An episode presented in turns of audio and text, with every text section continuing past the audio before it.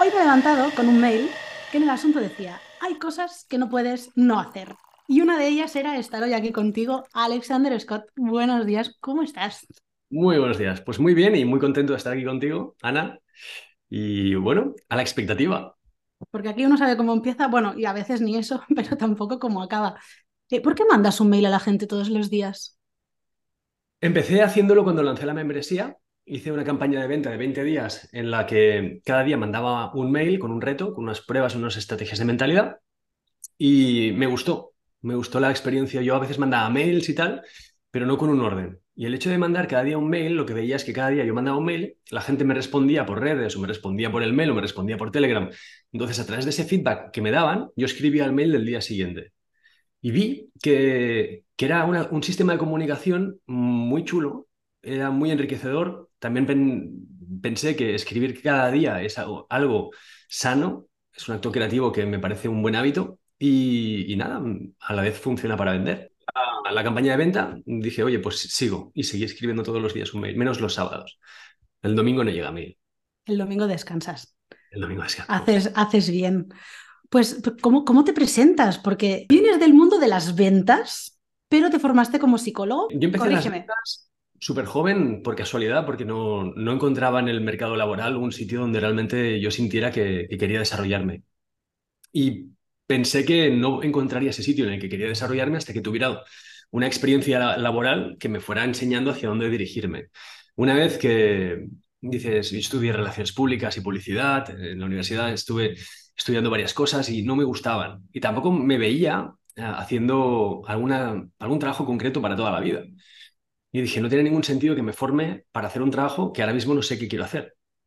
Y cuando no sabes a lo que dedicarte, la lógica es dedicarte a las ventas si se te da bien vender, porque ahí tienes margen de beneficio, porque tienes libertad y porque al final pues descubres un montón de apartados diferentes del mundo de la empresa.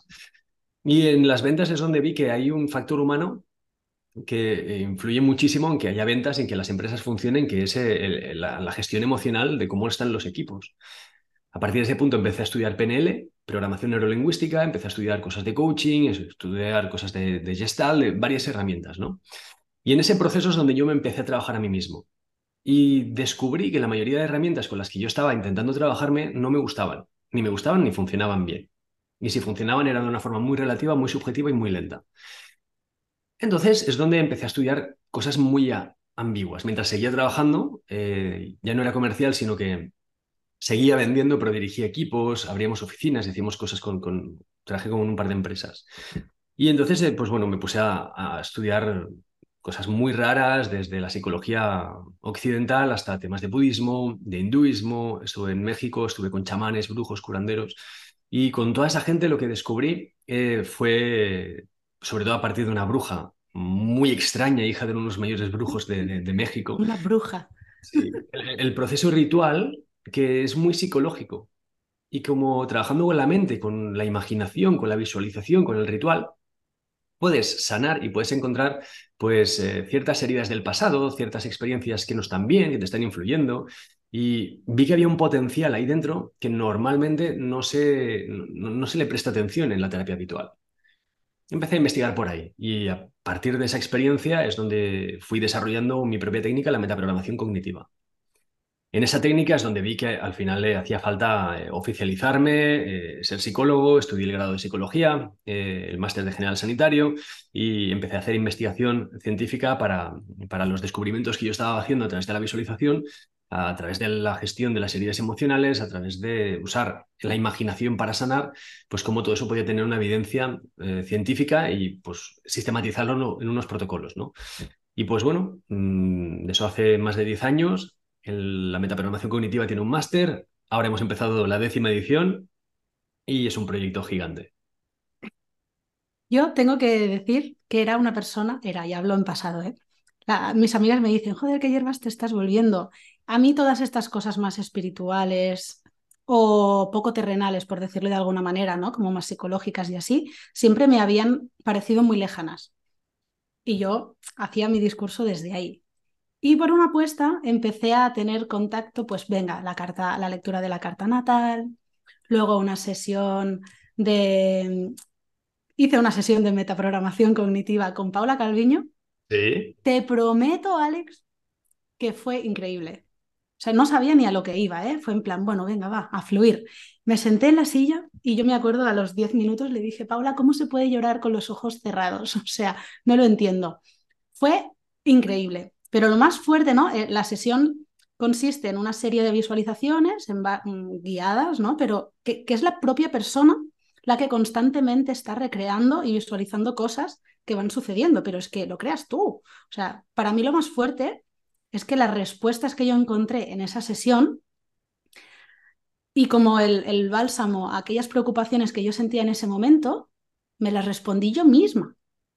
Es decir, eso estaba allí. Lo que pasa que mm, eran como páginas ocultas dentro del libro de instrucciones que no sabía que tenía. Qué, qué buena frase. Fue, fue brutal.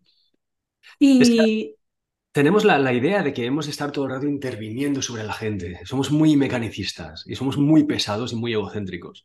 Y el hecho de creer que yo tengo que sanarte, yo tengo que curarte, eh, es absurdo. Es hasta qué punto mis creencias, mi sistema de creencias será bueno para ti. Hasta qué punto esa solución que yo veo será buena para ti. Eh, ¿Por qué no confío en que tú eres capaz de llegar a la solución que buscas? Y con la metaprogramación lo que hacemos es utilizar un mecanismo que el ser humano lleva utilizando para sanar desde hace miles de años que son los sueños. Cada noche cuando soñamos creamos una simulación en la que construimos un mundo en el que pasan cosas que nos llevan a liberar las emociones que tenemos reprimidas y capacitarnos para hacer cosas que nos dan miedo. Cuando eso lo hacemos cada noche y eso sirve para sanar, y además cuando hay un trastorno de estrés postraumático, normalmente hay una serie de, reexposiciones y, y, que eso es el reflejo de lo que es un sueño, pero de una forma en el día a día y demás, ¿Por qué no aprovechamos estos mecanismos que la mente tiene para sanar, para que la propia persona sane? Pues la metaprogramación lo que hace es acompañar a la persona a crear este universo, a interactuar con este inconsciente de una forma súper fácil, súper amable, y simplemente acompañamos a la persona para que no se pierda y para que con unos protocolos sea muchísimo más rápido, más efectivo. Claro, porque yo me imagino, ¿no? Yendo a, terapia, al psicólogo, lo que sea, y haciendo, venga, ya era una sesión, ya era una sesión. Conozco gente que lleva años eh, acudiendo a, bueno, al final ya es como una relación casi, casi, a veces de, casi rutina, ¿no? Y que les cuesta mucho de avanzar. No sé exactamente si es... Hay que diferenciar lo que es el perfil patológico, lo que es una persona que, tiene una patología eh, y que requiere de una atención clínica, y en esos casos, sobre todo cuando ya hay eh, trastornos graves, donde ya hay cosas que son crónicas, donde ya hay eh, lesiones, por ejemplo, eh, a través del consumo de drogas se generan lesiones, eh, pues sí que es importante tener una constancia en el trabajo terapéutico, ¿vale? Y, y, sí que ahí tiene muchísimo sentido ir a un psiquiatra, a un psicólogo clínico durante años o durante mucho tiempo para hacer un seguimiento y que te vaya manteniendo dentro de unos parámetros. Pero la gente consume lo que es el trabajo terapéutico clínico con el trabajo de desarrollo personal.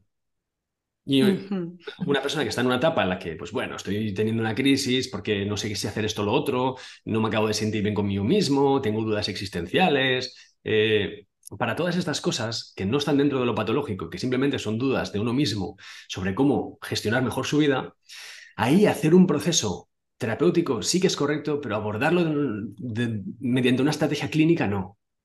Creo que ahí es un acompañamiento mucho más orientado al desarrollo personal, al bienestar, a, la gestión, incluso la parte estratégica. Y creo que ahí se confunde todo mucho. ¿no? Y hay muchos psicólogos que mantienen un protocolo muy clínico, muy largo, con personas que simplemente lo que quieren es un consejo terapéutico. Puntual. Puntual. Pues ya te digo que yo entré en esa sesión, eh, duró creo que unos 45 minutos aproximadamente y cuando salí fue en plan, lo veo, lo veo, lo veo claro, ¿sabes? Paula, que no sé qué droga me has dado, pero esto me mola. En plan, tengo herramientas que antes no tenía, sé que esas herramientas están dentro de mí, con lo cual me siento capacitada para poder seguir implementando esto a lo largo de los próximos días por más cosas que puedan ir saliendo, ¿no? Al final entiendo que los miedos acuden a nosotros por algo, tendrán alguna función, que a veces vemos venir situaciones, nos cagamos de miedo y nos paralizamos cuando creo que realmente, no sé tú cómo lo ves, pero creo que el miedo lo que requiere es acción. Bueno, el miedo lo que hace es protegerte frente a un estímulo que, que tú interpretas que supera tus capacidades de afrontamiento en ese momento. Y de repente tú estás en casa a oscuras y oyes que entra alguien y sientes miedo, pero porque no sabes quién hay. Y lo que se está generando es una respuesta corporal eh, del sistema nervioso simpático que te prepara para la acción, ya sea correr, huir, atacar, lo que sea. Eh, es completamente correcto el miedo. El problema es cuando el miedo no se sostiene sobre un estímulo real en tu mundo, sino que se sostiene sobre una expectativa de algo que no quieres que suceda.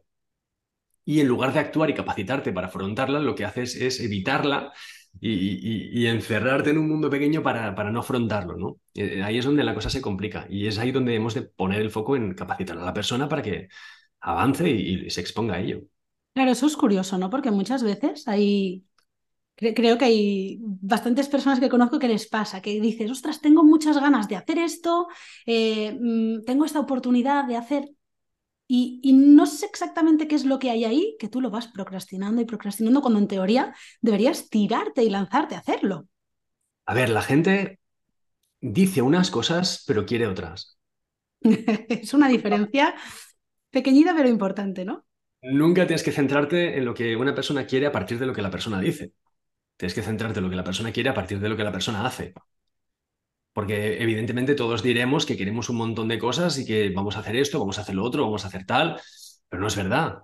Y por eso las relaciones de pareja duran tres meses. Es el tiempo que la otra persona tarda en descubrir que estabas mintiendo. Entonces, bueno, está bien que la gente diga, pero no que la gente se crea lo que la gente dice. Y simplemente, pues bueno, puedes decir lo que quieras, veamos hasta qué punto es verdad. Vale, pero ahora no voy a hablar de la gente y voy a hablar de mí. Vale.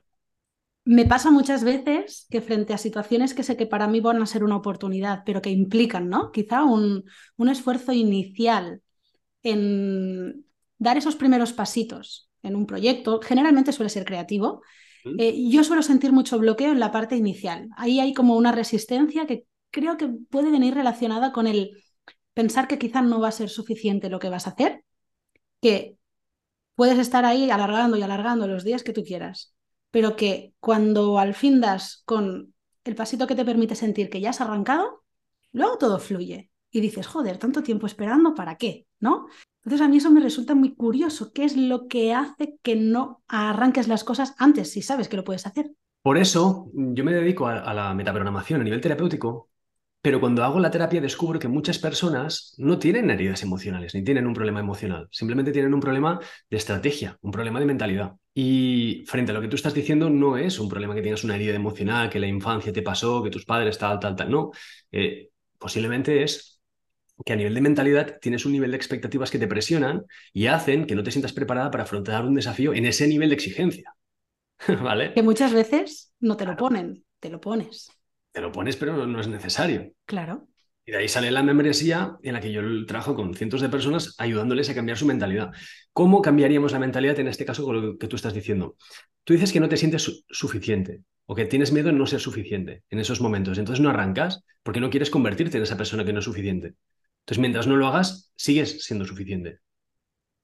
¿Vale? Mientras te mantienes en la zona de no he avanzado, aquí eres suficiente. Lo que no quieres es recorrer el camino en el que es posible que no lo seas. Es necesario que no seas suficiente, porque si fueras suficiente estarías caminando en un camino demasiado fácil. No estarías avanzando en, más allá de los límites. ¿Vale? Eh, cuando tú avanzas en un camino que realmente merece la pena, eh, disculpa la campana, no sé si se oye. A ver. No. No, no, me apetecía mucho escuchar la campana. Zoom a veces silencia. Para la gente que nos escucha, vivo al lado de, una iglesia y hay una campana que, a veces suena. Es maravilloso el misticismo. Sí, ¿eh?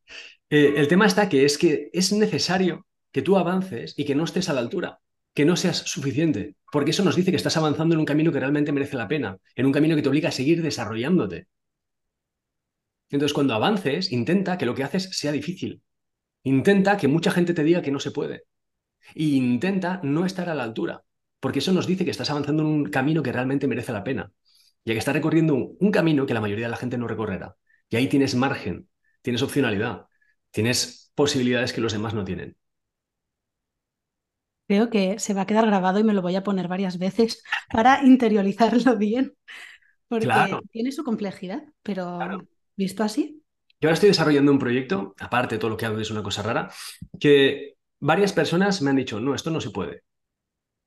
Y hablé con el gestor el otro día y me dice, no, esto no lo vas a conseguir que te, lo aprueben. Bien. Vamos bien. A la hora de hacerlo, yo me miro y digo, no sabes hacerlo. No sabes cuál es el camino. Bien. Pregunto a gente que debería saberlo. No sabe cuál es el camino. Bien. Este es el puñetero camino. ¿Sabes? Empezamos a trabajar cuando encontramos el límite. Una vez que descubres cuál es el límite, ahí empieza tu trabajo. Antes de descubrir cuál es el límite, solo estás testeando.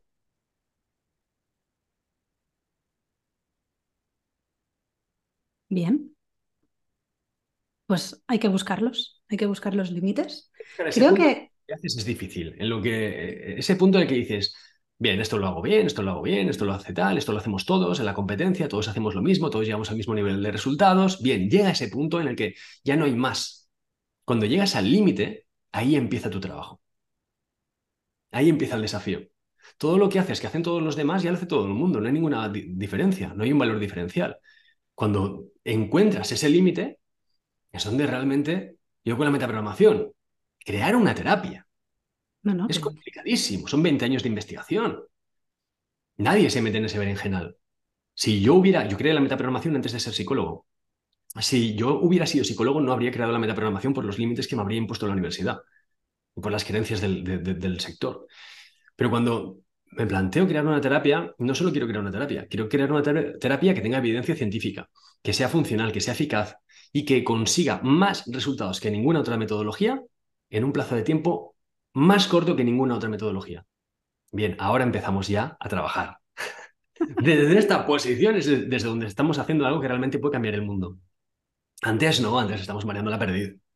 Entonces, cuando tú sientas que no eres suficiente, bien, ese es el camino. Y si puedes, busca un ángulo en el que sea todavía más difícil, en el que seas menos suficiente y que tengas todavía más miedo. Porque ahí estarás ganando margen, estarás ganando diferencia con los demás. Hay una parte que me pone de todo esto, ¿eh? Y es ese, cuando te dicen, ¿no? Esto, esto no lo vas a poder hacer y esto, ahí es, de entrada me resulta atractivo. Digo, pues pues vas a ver que sí. El problema es que hay que pagar un precio y normalmente somos poco ambiciosos en la meta. Y como la meta es, poco ambiciosa, pues no nos da la motivación como para, para pagar el precio que hay que pagar. Y ahí es donde no nos movemos. Hay que ser ambiciosos en la meta, en tener un horizonte deseado que digas, pues esto es que esto sería brutal. Y por esto me levanto a las 5 de la mañana y por esto me quedo hasta las tantas de la noche y por esto reviento los sistemas y por esto invierto y por esto, ¿sabes? Es como esa parte de, locura, ¿no? De, motor que no para de moverse, que muchas veces el entorno hasta no entiende. Eh, depende de, en qué entornos te relaciones eh, y relacionado un poquito con la, con la mentalidad, cuesta en círculos de amigos no ver que hay una persona que le está metiendo mucha dedicación a algo en concreto porque eso le quita tiempo de estar con ellos. Y ostras, es, difícil de lidiar a veces eh, con eso, incluso te puede pasar con la familia, con la pareja.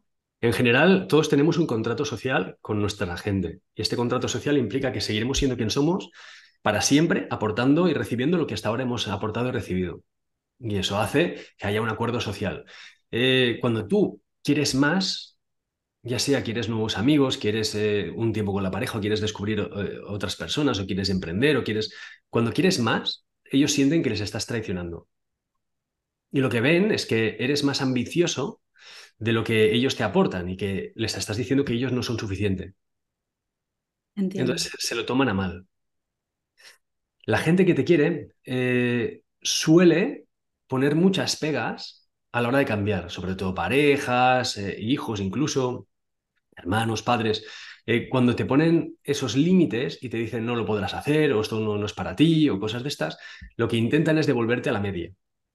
Y lo están haciendo para protegerte y para protegerse. Y cuando te estás yendo cada vez más y estás consiguiendo cada vez más cosas, hay un punto en el que la gente intenta incluso boicotearte. Lo he visto en casos de socios y en empresas, ¿no? Que cuando uno va a hacer algo grande, eh, se encuentra que su entorno no solo no le apoya, sino que además le limita o le boicotea. Y en general, cualquier persona que quiera hacer algo grande será boicoteada por, por la gran mayoría de su entorno. Y ellos quieren que no lo consiga, porque si consigue ese resultado, implicaría que es mejor de lo que pensaban. Y eso implicaría que ellos también pueden ser mejores de lo que pensaban. Que uno consiga el éxito, que uno consiga unos resultados excepcionales, hace que los demás digan, mierda, si él lo ha hecho yo también puedo. Ahora, si él no lo consigue, significará que lo estoy haciendo bien. ¿Sabes? Entonces hay, un punto en el que desean que no lo consigas. Y cuando ven que lo has conseguido, te apoyan, te quieren y además sienten un montón de felicidad por ti, porque lo has conseguido. Y eso significa que era verdad que se podía. Y si tú has podido, ellos también pueden. Es ese punto de, amor, odio, odio, amor, ¿no? De, eso, eso te voy a decir. la traba y después te voy a apoyar a muerte. Es una cuestión como muy envidiosa, por decirlo de alguna manera, ¿no? Como... Es más miedo que, que a la vez es como que lo haces por amor, por esa persona, para que no se la pegue, ¿no? Para que no desvele que se puede. Es posible llegar hasta ahí. Es muy jodido que se pueda. Porque si se puede, la mierda de vida que uno ha creado significa que parte de su propia mediocridad. Ahora, cuando tú eh, ves que tus amigos fracasan igual que tú, pues estamos todos en la mierda porque, bueno, la sociedad es así, y por los impuestos y porque en este país no se puede emprender. Ahora, cuando uno lo hace y además factura millones, dices, hostia, hay mucha distancia entre lo que yo consigo y lo que esa persona ha conseguido. ¿Lo estoy haciendo mal? ¿Estoy siendo cobarde? ¿Estoy siendo mediocre? ¿Estoy siendo débil? Ahí es donde aparecen los miedos y las resistencias y por eso boicotean. Yo cuando lancé la membresía fue una locura. Yo no he hecho un lanzamiento en el que haya sentido más presión. Porque hice el lanzamiento y yo dije que el viernes del lanzamiento solo abriría 100 plazas. A 100 euros la plaza cada mes. Es decir, para estar en la membresía pagas 100 euros, tienes cada mes cuatro píldoras de, de audio. Eh, las personas entraron en. Pero muchísima gente estaba mirando el lanzamiento solo para ver cómo me la pegaba. Solo para ver cómo el viernes no conseguía las 100 plazas. Yo dije, a las 100 plazas cierro la, la, venta. Y además os lo voy a enseñar las ventas que he conseguido, que serán 100. Nadie creía que fuera a conseguir 100. Y a las cuatro y media de la tarde ya tenía las 100 mostré el carrito de venta con las 100 ventas, cerré el acceso y entonces puse una, lista para que, de espera para que la gente se apuntase. Mucha gente estaba mirando en silencio, mucha gente me había dicho que no lo iba a conseguir. Y cuando lo conseguí, un montón de gente me escribió y me llamó para felicitarme. Es ese. Cuando quieres algo, tienes que asumir que la gente no te va a apoyar. Si quieres emprender tu, tu puñetera cruzada, empréndela. Y cuando no lo consigas, te dirán, y te apoyarán, no pasa nada. Consíguelo. Y cuando lo consigas, no solo estarás consiguiendo un éxito, sino que les estarás demostrando que se puede, que se puede conseguir más de lo que la gente consigue. Y les darás esperanza. Y eso es brutal. ¿Cómo te sentías tú en, ese día ¿no? en el que abriste el carrito y sentías toda esa presión de decir, hostia, ¿qué, va a pasar? ¿Cómo, cómo, ¿Cómo se va a suceder? Bueno, en, en momentos de lanzamiento muy bestia, eh, pasan muchísimas cosas. Eh, hubieron aplicaciones que fallaron, hubieron, eh, todo, el equipo estaba muy nervioso, todo estaba muy bien organizado, tengo un equipo espectacular y, todo estaba en orden, ¿no? Y estaba muy controlado, entonces yo estaba tranquilo por esa parte porque sé que el equipo se ocupa. Pero aún así estábamos todos bastante nerviosos y miedo de que fallase alguna aplicación, miedo de que fallase algo de PayPal, de Stripe, de no sé qué, de no sé cuántos gestionar la facturación, gestionar los mensajes que recibíamos. Entonces, son muchísimos estímulos que pasan todos a la vez y que simplemente pues tienes que ir respondiendo a, los que vas viendo, ¿no? Hay un punto cuando emprendes que estás solo. Y eso es al inicio. Y es donde da mucho miedo emprender porque la gente interpreta que eh, estás solo y que te lo, vas a comer la mierda tú solo. Pero si te va un poco bien, a la mínima ya puedes empezar a contratar tecnología. Ya puedes empezar a contratar a personas, no trabajando para ti 100%, pero sí que puedes empezar a contratar profesionales con los que colaborar, asistentes, eh, técnicos y demás, ¿no? Y cuando empiezas a contratar, a gente, lo que descubres es que esas personas, como obtienen un beneficio, luchan por el proyecto y se esfuerzan. Y cada vez hay más tecnología metiendo fuerza, e inteligencia al proyecto y tienes más gente metiendo inteligencia y fuerza al proyecto. Entonces, ahí es donde te liberas de la responsabilidad y ves que hay un montón de cosas que pasan en simultáneo que ya no las haces tú. Y ahora pueden haber mil acciones diarias que están sucediendo en mi proyecto o más porque están automatizadas, porque hay varios lead magnets, porque hay gente que está entrando a través de los anuncios, porque mi equipo está haciendo facturas, está contestando mails, está respondiendo a problemas técnicos, están gestionando cosas del equipo, están otros creando contenido, otros diseños. Cuando pasa todo esto, al final lo único que tienes que ir viendo son las señales que te indican pues dónde está pasando algo que requiere atención. Y es una forma de gestionar el proyecto completamente diferente al inicio. Te diría que en el primer medio año no tiene nada que ver cómo gestionas tu proyecto, si lo haces un poco bien o cómo lo gestionas en la segunda parte del, primer año.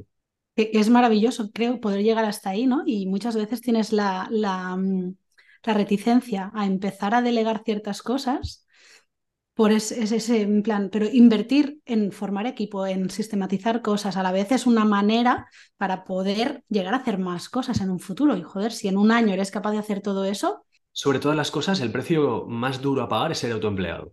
Claro. Es el proyecto en el que tengas, que estar tú trabajando. Yo, por ejemplo, me responsabilizo del mail diario, de la píldora semanal y de la masterclass que doy en el máster de metaprogramación. Son cosas en las que yo estoy. Estoy porque me gustan y quiero estar. ¿Sí? Pero aún así es una responsabilidad, es un peso a la hora de hacer otras cosas. Creo que la mayoría de proyectos que la gente emprende, emprenden, empiezan siendo fracasos ya. No tienen ninguna oportunidad. Por el enfoque que ponen al inicio. Sí, por la estructura, el, proyecto, el modelo de negocio, ¿no?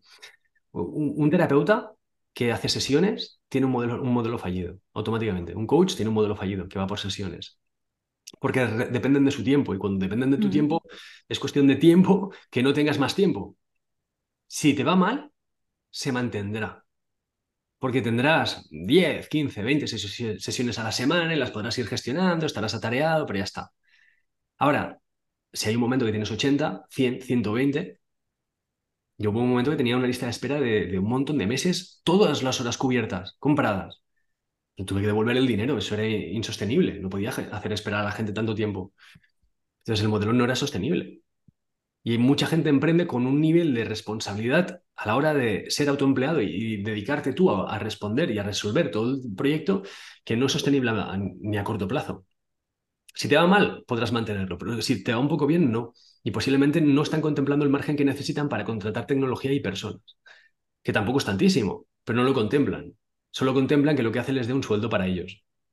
Es que ese es quizá el gran error, ¿no? Es terrible es, el voy a buscar la manera de tener esos 1.200 que ya nos hemos conformado en, en, que sean aquella fuente que nos va a permitir vivir dignamente, ¿no? Después les queda la mitad, 600, claro. porque están los impuestos. Y a todo esto a costa de llenarse la, agenda, ¿no? De, eh, recuerdo haber estado acompañando a personas que, que, se dedican a, pues un poco a lo que decías ahora, ¿no? Eh, coaching, psicología y demás, y es muy importante el enfoque que tú hagas y la apuesta que tú hagas para poder luego eh, recibir ingresos en diferentes vías para no esclavizarte.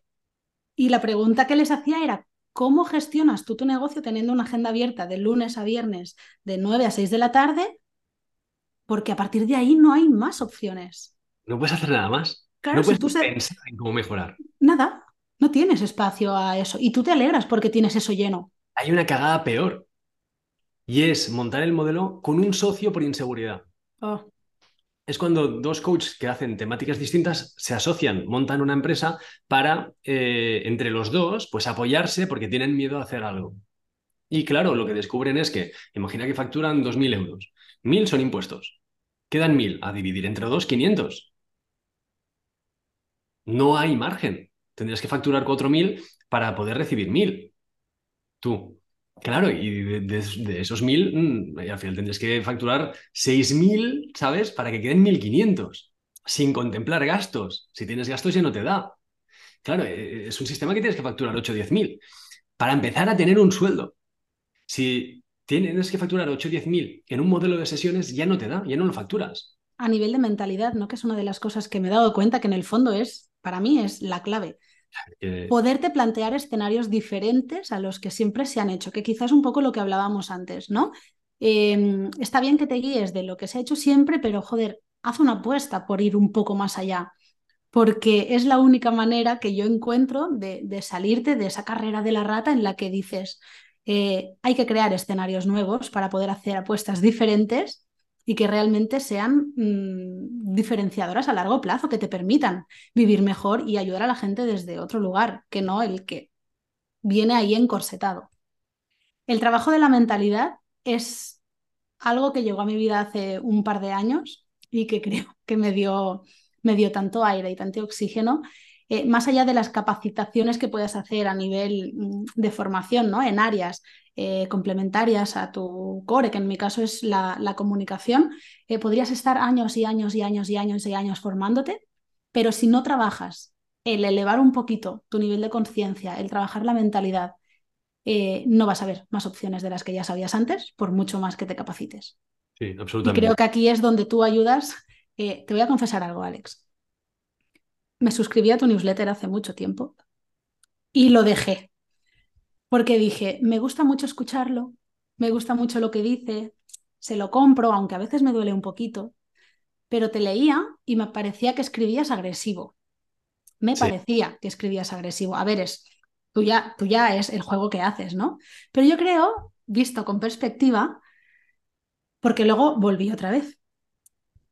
Y ahora los entiendo de otra manera y creo que la que ha cambiado he sido yo. Creo que antes no estaba preparada para leerte, porque todo lo que decías me dolía tanto que era demasiado para mí. Yo lo vivo como una responsabilidad aportar el máximo en el mínimo tiempo. Y para ello no hay que adornar, no hay que suavizar. Y desde siempre he sido así, es mi naturaleza yo creo, y en sesiones la gente me lo agradecía mucho. Soy muy crudo hablando y muy descriptivo. De tal manera que no, no soy acompañador, no me gusta acompañar a una persona durante mucho tiempo, no me gusta atenuar las cosas tal y como son. Si una persona es cobarde, se lo digo. Si una persona está siendo débil, se lo digo. Y, pero yo lo hago así con todo el mundo, con mis amigos también, ¿sabes? Incluso conmigo mismo. Soy, soy bastante crudo a la hora de hablar. Y, el ver que esto funcione, que ayuda a la gente y que no tengo tapujos a la hora de decir las cosas, hace que la gente le caiga una hostia y se dé cuenta. Porque a una persona que está haciendo las cosas mal hay que decirle que las está haciendo bien. No, no tiene sentido en realidad. Solo por el hecho ¿no? De, de, no herir, pero es que si no hay esa chispa para que esa persona accione y empiece a darse cuenta de que, de que no es ahí, no nos hacemos un flaco favor en ese sentido. El autoestima. Hay muchísima gente con el, tema de la autoestima y hay muchísimos profesionales que ayudan a la gente a mejorar su autoestima. Simplemente cambiando lo, lo que creen de ellos mismos. No tienes que cambiar lo que crees de ti mismo. Tienes que mejorar lo que eres. Porque si tú eres el puñetero problema de tu vida, porque reiteradamente haces las cosas mal y te generas un montón de sufrimiento con las cosas que haces, dices y piensas, eh, eres tu puto peor enemigo no hay una manera en la que puedas ver bien eso. Entonces, no es necesario hacer una terapia para cambiar la forma en la que describes las cosas o cambiar lo que crees de ti o creer que eres mejor de lo que eres. No. Si eres un puto gusano, eres un puto gusano. Deja de serlo, cabrón, ¿sabes? y cuando a la gente le hablas así de claro, es donde dicen, es verdad, estoy haciendo las cosas como el culo. Yo lo hablaba con tíos que estaban en Tinder y que se portaban como unos cerdos con las chicas. Y porque aparte en consulta a mí siempre me contaban toda la parte, la cara B de todo. Y yo les decía, eres un puto cerdo. Te estás portando muy mal simplemente porque quieres placer, porque te quieres acostar con ella y estás mintiendo y no estás siendo claro. Sé valiente, dile lo que quieres. Si lo que quieres es acostarte con esa persona, díselo claramente. Mira lo que me... ahora mismo en esta etapa de mi vida quiero es esto, esto y esto. Y no voy a comprometerme a nada más. Y si lo acepta bien, pero no engañes. ¿Sabes? Y recuerdo uno que me dijo, e-, e-, eres la primera persona que me ha llamado puto cerdo. y te estoy pagando para eso. Y le digo, ¿y qué piensas? Dice, gracias. Porque no, no, me había visto así. Nunca. Todo, eso, todo el mundo justifica, atenúa eh, eh, y, hace que la gente haga mediocridades y no sea consciente de que las está haciendo. Porque se pueden justificar. No, no, no. Hay ciertos comportamientos que no tienen justificación. Si lo haces bien, hazlo, pero comete que, que lo estás haciendo o acepta ¿no? que tu juego es ese y que quien quiere venir por ahí, pues fantástico, pero no, no esperes tres semanas a que se dé cuenta de que realmente lo que querías era eso. Claro, porque engañas. Mira, yo una de las eh, grandes verdades que me conté eh, en mi vida fue que empecé a hablarme así como, como estabas diciendo tú ahora, a mí misma, ¿no? Porque empecé a, percibir que realmente había algo en mí que no funcionaba, porque yo venía de pensar que el mundo iba contra mí. Y eso es algo que, claro, es muy fácil, ¿no? Decir, joder, la gente está muy equivocada, la gente no entiende, eh, la gente es incompetente, ¿no? Y, un día con una conversación con una persona que entiendo que me apreciaba y que por eso me lo dijo, fue en plan, vale, pero párate un momento a pensar. ¿Qué estás haciendo? ¿Desde dónde te estás relacionando con la gente? ¿Por qué lo estás haciendo así? Y ahí me di cuenta de que mi nivel de autoexigencia conmigo misma la aplicaba exactamente igual con el resto de personas y eso creaba una distancia, ya solo en el discurso. ¿Y qué hacía? Que yo fuera con el enchufe de, los, de las dos patitas intentando meterla dentro de uno que tenía tres. Entonces tú sabes que hay corriente, ¿no? Y que la luz se puede dar, pero era imposible encajar eso. Entonces ahí, ¿qué tuve que hacer? Inventarme una tercera pata para meterle ahí. Y es hablarte claro, hablarte sin piedad, pero con algo de amor, ¿no? Porque si no, es como tirarte por un precipicio. Pero es un momento de crueldad contigo mismo, de decir, a ver, ¿qué es lo que hay ahí dentro que no funciona? Vamos a cambiarlo y una vez esté, a ver qué pasa. Y ahí te das cuenta enseguida de que todo empieza a cambiar y a fluir muchísimo mejor. Y gracias a haberme autoexigido hacer ese cambio y replantearme de que realmente lo que no funcionaba estaba en mí y no era externo, hoy te puedo estar hablando desde, desde este lugar con mucha más calma, con mucha más aceptación, eh, generando cosas alrededor de personas que se enganchan con lo que tú haces, ¿no? Y en bendito momento me atreví a, a dar ese paso. O sea, es importantísimo hablarnos crudamente si hay algo que no funciona a nuestro alrededor. Si cuando quitas los filtros, ves lo que hay. Y cuando ves lo que hay, ves que la gente no es mala, sino que la gente tiene miedo, la gente es cobarde, la gente es débil, la gente está sufriendo. Yo te juro que en todos estos años, y he trabajado con políticos, con gente de, alta empresa, de, cargos importantes, gente que dirías, es un poco cabrón. Lo que veía era debilidad. No he encontrado a nadie que sea malo de verdad. He encontrado a gente débil a gente mediocre y a gente que, siendo débil, mediocre y teniendo miedo, estaba siendo muy presionada por sí misma o por otras personas para hacer cosas que no estaba preparado para hacer. Y cuando no tienes la capacidad y te ves obligado a hacerlo, lo haces mal. Y desde esta perspectiva ves que la gente hace lo que puede con lo que tiene. La vida no es nada fácil. La vida pasan un montón de situaciones súper jodidas. Hay una presión por facturar todos los días para seguir teniendo agua en casa, para seguir teniendo luz en casa, para mantener un poco de vida social, para seguir teniendo casa. Y hay, una presión que es brutal. Y la gente pobre hace lo que puede. Entonces, ¿hay que ir sin filtro? Sí. Pero cuando quitas los filtros, que sea para mirar a la otra persona y para ver quién hay. Y cuando miras, siempre ves a alguien que está sufriendo. Y he visto gente que, lo que decía, eh, eh, el, el perfil de, persona que está siendo un poco cabrón, está siendo un poco cerdo, la gente que hace las cosas un poco malo, que hace daño a otras personas, y cuando les miras de verdad ves el sufrimiento que hay dentro suyo y que están sufriendo todo el tiempo, que sienten un montón de dolor y que tienen un montón de miedo y que aún así se empeñan por vivir y por hacer cosas, ¿no? Y ahí es donde vuelves a ver la esperanza. Y es, joder, ¿y si ayuda a esta persona que deje de sufrir? Y cuando ayudas a esa gente que deja de sufrir, cambian. Hostia, le sale el puto corazón en el pecho. Y empiezan a hacer las cosas pues un poquito mejor porque empiezan a empatizar. Pero cuando tú estás sufriendo muchísimo, si tienes una piedra en el zapato que se te está clavando en el pie, eh, ese dolor hace que no mires quién hay a tu alrededor. Avanzas a toda hostia para que poder llegar a casa y quitarte el zapato, por ejemplo. ¿Sabes? Entonces esto es lo que le pasa a muchísima gente que hace las cosas mal.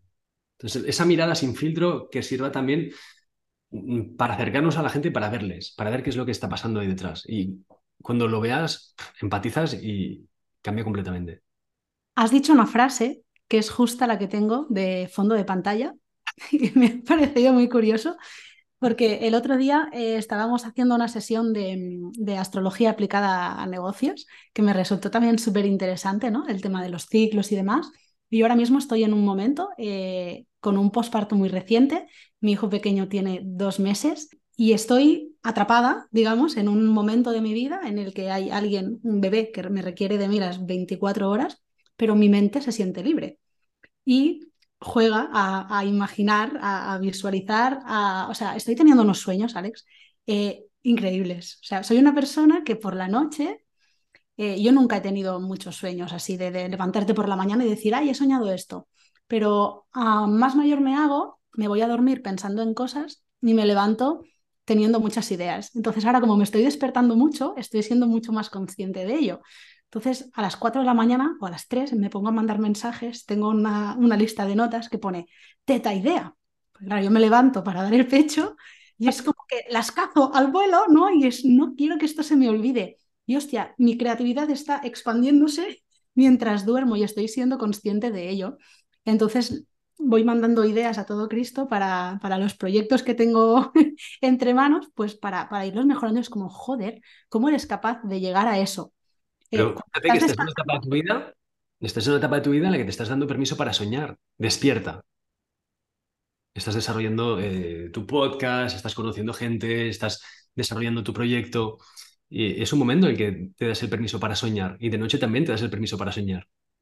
Pero eso hecho con presión eh, está mal. Y más en un momento en el que digo, no puedo correr más que, que, dar cuatro pasitos porque ahora mismo es lo que tengo, la situación que tengo, ¿no?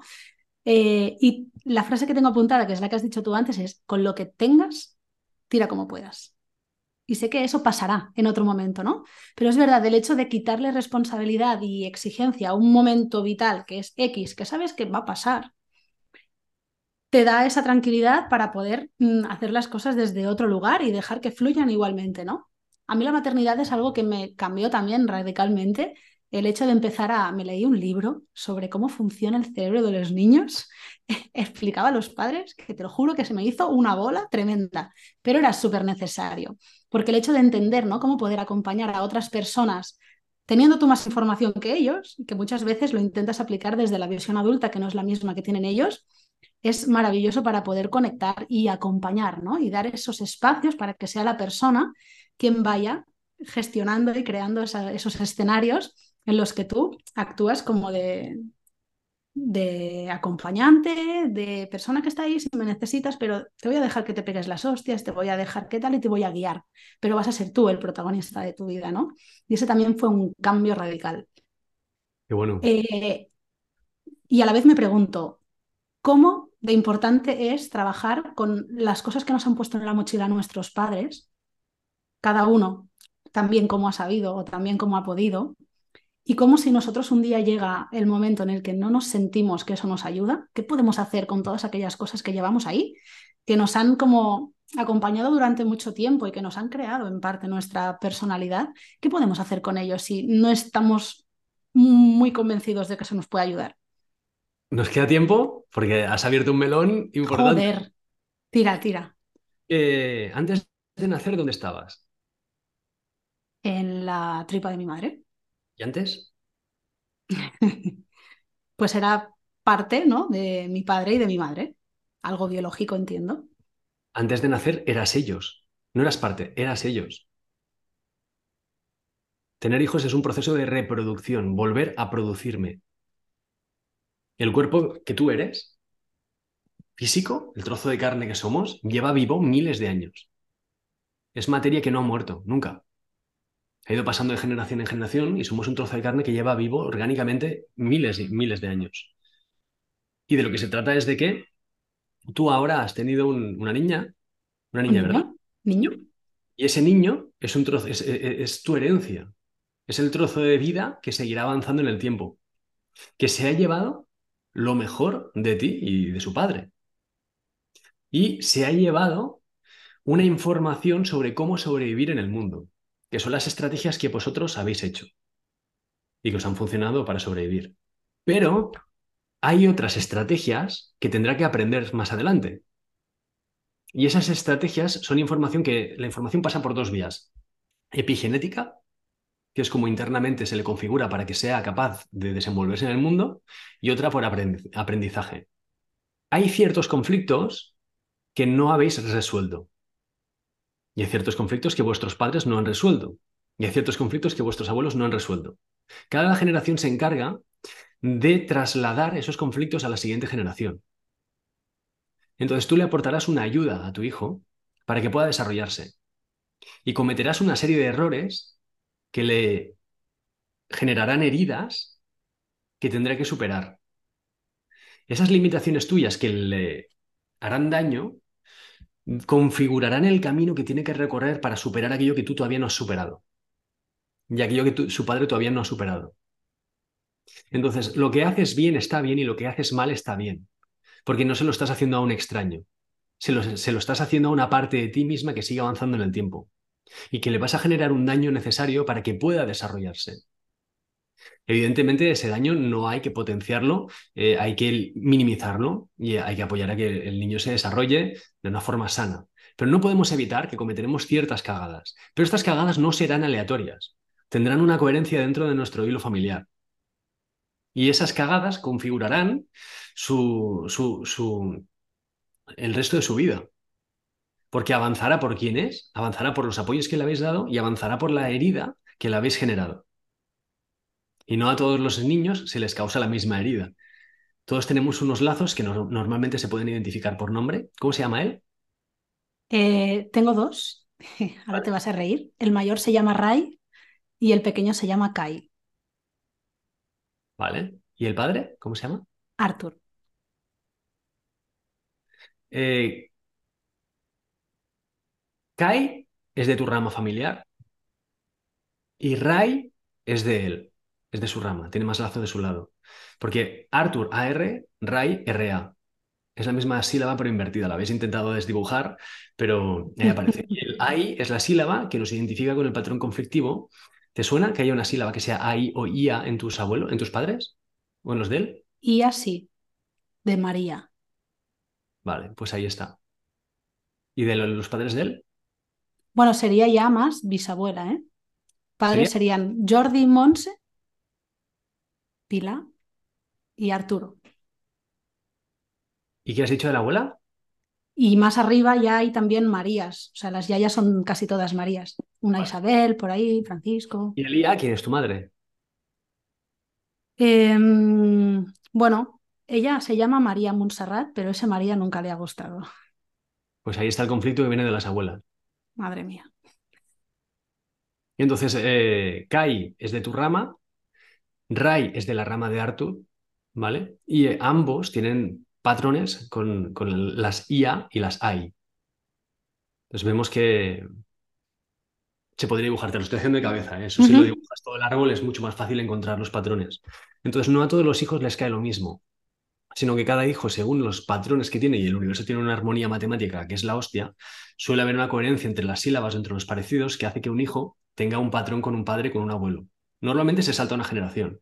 Hay una generación que sufre, hay una generación que es compensada y que es la que se, sana y que está busca una pareja que sea complementaria y ya el nieto es el que es vinculado, enlazado con los abuelos para que sea el que es capaz de sanar la herida. Y esto es una forma de ir superando la adversidad familiar y de irnos desarrollando, e ir evolucionando y sobreviviendo al tiempo aprendiendo de las limitaciones de los anteriores. Al final todos somos versiones unos de otros mejoradas. Porque eso te iba a decir, ahora con esa información, ¿qué hacemos? hacer un análisis de árbol. Yo tengo unas conferencias que di, porque hablé de esto en un podcast, se lió muy, muy parda y eh, di tres conferencias, las tengo grabadas y están a la venta, pues ya te lo pasaré, pero es, ahí explico todo el proceso, cómo se hace el análisis de árbol y cómo se identifica el conflicto y se resuelve de una forma muy, muy generalizada, pero por lo menos. Interesante. O sea, y es que me doy cuenta de que cada decisión que tomas puede llegar a tener una trascendencia tan grande. Claro, elegir el nombre. Pero no puedes, eh, aunque le cambies el nombre, tú ya sabes con quién está enlazado. Entonces, por mucho que digas, le voy a poner Manolo. No, no, pues al final le voy a poner Paco. Da igual. Ya has pensado Manolo, ese es el lazo original. Ah. No, hay, no se puede escapar del destino este. Hay un orden que está funcionando siempre y que es ciego que, conecta las cosas y que hace que todo el rato se esté repitiendo la misma historia, pero reconfigurada de miles de formas diferentes. Y es el orden natural de las cosas, es el orden de los planetas, a ti que te gusta la astrología, es el orden de los planetas, es el orden de cómo funciona todo el sistema del universo, cómo se mueve con una armonía, es como hay una armonía matemática en la naturaleza. Y como hay una armonía matemática en la vida de la persona, en la que hay unos ciclos, unos patrones repetidos que constantemente nos llevan a algo algo que tiene mucha coherencia con un sufrimiento que tuvimos de pequeños. Y ese sufrimiento que tuvimos de pequeños tiene mucha coherencia con algo que ya sufrieron nuestros padres o nuestros abuelos. Y que de alguna manera ese sufrimiento nos lo han causado ellos para que siga avanzando en el tiempo y terminemos por resolverlo. Wow. melón, ¿eh? Indagaré, indagaré por ahí porque es, es curioso. Estas conferencias esas son muy baratas, están grabadas, las puse como infoproducto y, por si a alguien le interesa. Es de las pocas cosas que podemos encontrar en tu página web, ¿no? No está. Ah, que no está. ¿Y dónde la vendes? Pues te, lo, no sé, lo mandaré en un mail de, mañana o así. Vale. Para la gente. Tú avísame cuando se publica la, entrevista y yo lo cuelgo. El lunes. El lunes se publica. Pues en el mail del lunes lo, pongo. Hecho. normalmente todo el mundo lo único que puede comprarme eh, solo puede comprarme si está en el mail. Entonces, una vez que estás en el mail y ves de qué te calza la cosa, ahí es donde, porque no tiene sentido vender a gente impulsivamente cuando no entienden eh, el juego que uno lleva y, la dinámica, porque después dicen, pero qué barbaridades dice. Estate unos días en el mail y a partir de ahí ya te apuntas. Entonces, prefieras ya, o sea, tú prefieres que te compre quien te haya consumido y haya podido superar eso más que el hacer por hacer, ¿no? todo el mundo quiere vender a cualquier precio. ¿Sabes? Y es cómprame, cómprame, cómprame. No, no. Eh, respétate y cómprame cuando yo te diga. No voy a vender a cualquiera. Si quieres formar parte de mi proyecto, de mi membresía, pues tienes que pasar el precio de estar en el mail, de entender de lo que hablo, de hacer un poquito de, poner, poner, cabeza y a partir de ahí entrar. Y normalmente el, curso este del ciclo de conferencias lo tengo a la venta ahí dentro. Genial, pues si en el mail de tu newsletter lo vas a poner el lunes, ya sabemos dónde ir a buscar. Así que enhorabuena por tu membresía que esta semana cumplía un año. ¿Un año? Sí, sí. No se dice, o sea, se dice pronto, pero además creo que es un fenómeno del que mucha gente habla. Eh, te conocen como el rompecabezas, ¿no? Porque tienes esa facilidad de, llevarnos a, pensar y a plantearnos cosas que hasta ahora no habíamos hecho y que por muchos años más, ¿no? ¿Cómo te planteas los próximos años de la membresía? Seguir avanzando, seguir avanzando y seguir acompañando cada vez a más personas a cambiar su mentalidad. Mi hipótesis es que para un desarrollo personal no hace falta hacer una terapia eh, individualizada, tan, elaborada. No, yo dije que con un audio semanal bien elaborado, la gente puede cambiar su vida. Y la gente lo está haciendo porque yo recibo los hitos de las cosas que consiguen. Y la gente está ascendiendo en sus empresas, consiguiendo relaciones de pareja, terminando relaciones complicadas, resolviendo conflictos familiares, porque están aprendiendo a respetarse, están dejando de bajarse los pantalones, están dejando de ser vulnerables, dejando de ser dependientes, ah, empezando a generar valor, a usar el valor como punto de, presión para poder tener palancas que les den una capacidad de negociar con el entorno. Y cuando adquieres esa mentalidad, mm, tienes una caja de herramientas espectacular.